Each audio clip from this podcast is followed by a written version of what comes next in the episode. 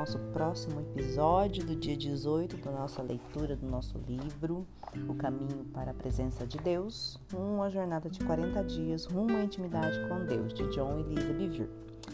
Hoje o título da nossa reflexão é Enxergando além da nossa falta de visão. Vamos à nossa leitura então?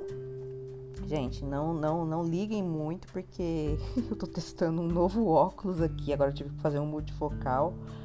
Eu vou testar ele fazendo a leitura aqui agora também. Então, por favor, não reparem as minhas falhas. Vamos lá.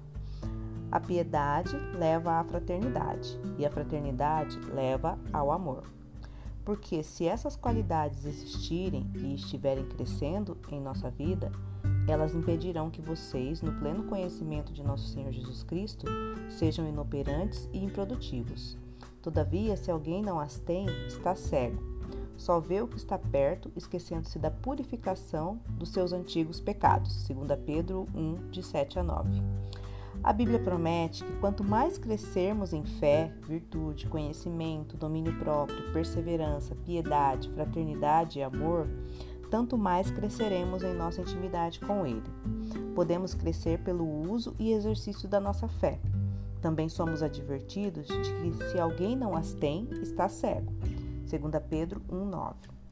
Pessoa, as pessoas míopes, como eu assim, né? Ou cegas, têm dificuldade em ver as coisas com exatidão. Eu, Lisa, sei que sou míope. Sem a ajuda dos meus óculos, não reconheço o meu próprio marido até que ele esteja a 6 metros de mim. A visão limitada faz com que percamos a nossa supremacia e a nossa percepção. Os míopes apenas percebem o óbvio. Muitas vezes, o óbvio ofusca o eterno. A miopia nos faz desistir das coisas. Onde deixei minhas chaves? Se o objeto não está bem à nossa frente, rapidamente esquecemos onde ele está. Pedro disse que essa condição nos fará esquecer que fomos purificados. Quando se perde esse conhecimento, começamos a dar desculpas. Por que alguém se daria ao trabalho de explicar alguma coisa pela qual não é responsável? Se a pessoa se lembrasse que foi purificada, ela simplesmente diria: Ah, isso aconteceu antes de eu nascer de novo. Quando não obedecemos à verdade que foi claramente revelada, enganamos a nós mesmos a nós mesmos. Tiago 1:22. Nosso coração nos condena novamente se procuramos justificar os nossos pecados pelas obras da carne e pela psicologia do homem. Vamos voltar ao propósito da salvação. Seu objetivo não é restaurar para Deus, por meio da remissão dos pecados e da remoção do nosso passado? Quando comparecer diante de Deus, comparei, comparecerei sozinha, como um indivíduo Cada um de nós será julgado somente pelo que tivermos feito. É por isso que preciso de um Salvador. Eu vivi uma vida que não resistiria ao escrutínio e à presença de um Deus Santo. Tornei-me cristã quando percebi que eu era pecadora e Deus era santo. Nós dois jamais poderíamos nos tocar, mas Jesus tornou-se o meu mediador. Jó descreveu sua necessidade de um Salvador deste modo. Se tão somente houvesse alguém para servir de árbitro entre nós, para impor as mãos sobre nós dois, Jó 9:33. Temos alguém que faz mediação entre Deus e nós. Procure imaginar a cena. O livro da vida está aberto e os juízes escritos contra nós são lidos é, em voz alta para todos ouvirem. Na presença desse juiz, os nossos pecados são grosseiros e a lista é extensa e abrangente tememos não ser perdoados.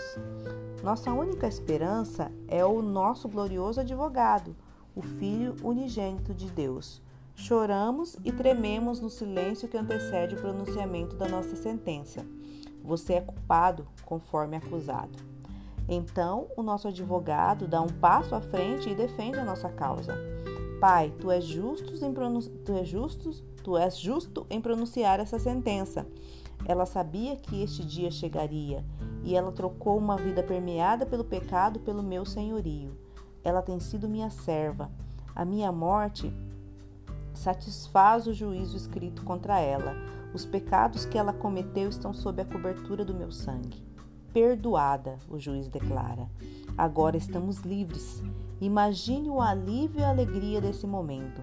De uma vez e por toda a eternidade fomos julgados dignos da cidadania do reino de Deus. Não por causa do que fizemos ou pela vida que vivemos, mas devido ao que Jesus fez.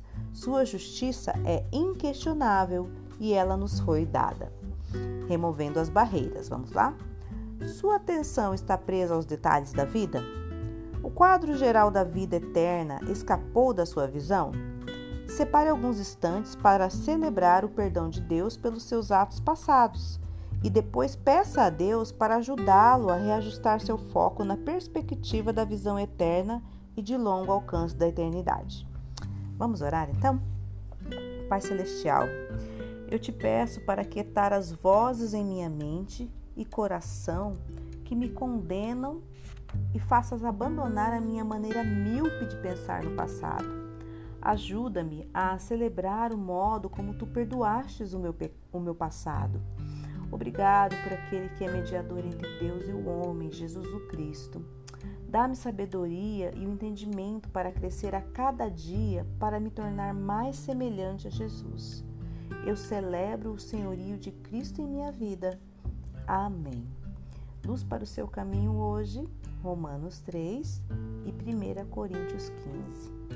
Eu espero que você tenha é, participado dessa leitura, né, dessa reflexão, que o seu coração possa estar atento à voz do Senhor sobre a sua vida e que você possa realmente, né, como diz essa lição de hoje, enxergar além da sua falta de visão, né? Eu tenho tentado enxergar além da minha falta de visão. E vamos caminhando juntas. Não esqueçam do nosso encontro, meninas, meninas da PIB de Cidrolândia, sexta-feira, 19 horas, tá? Eu espero vocês. Um beijo e tenham um dia abençoado.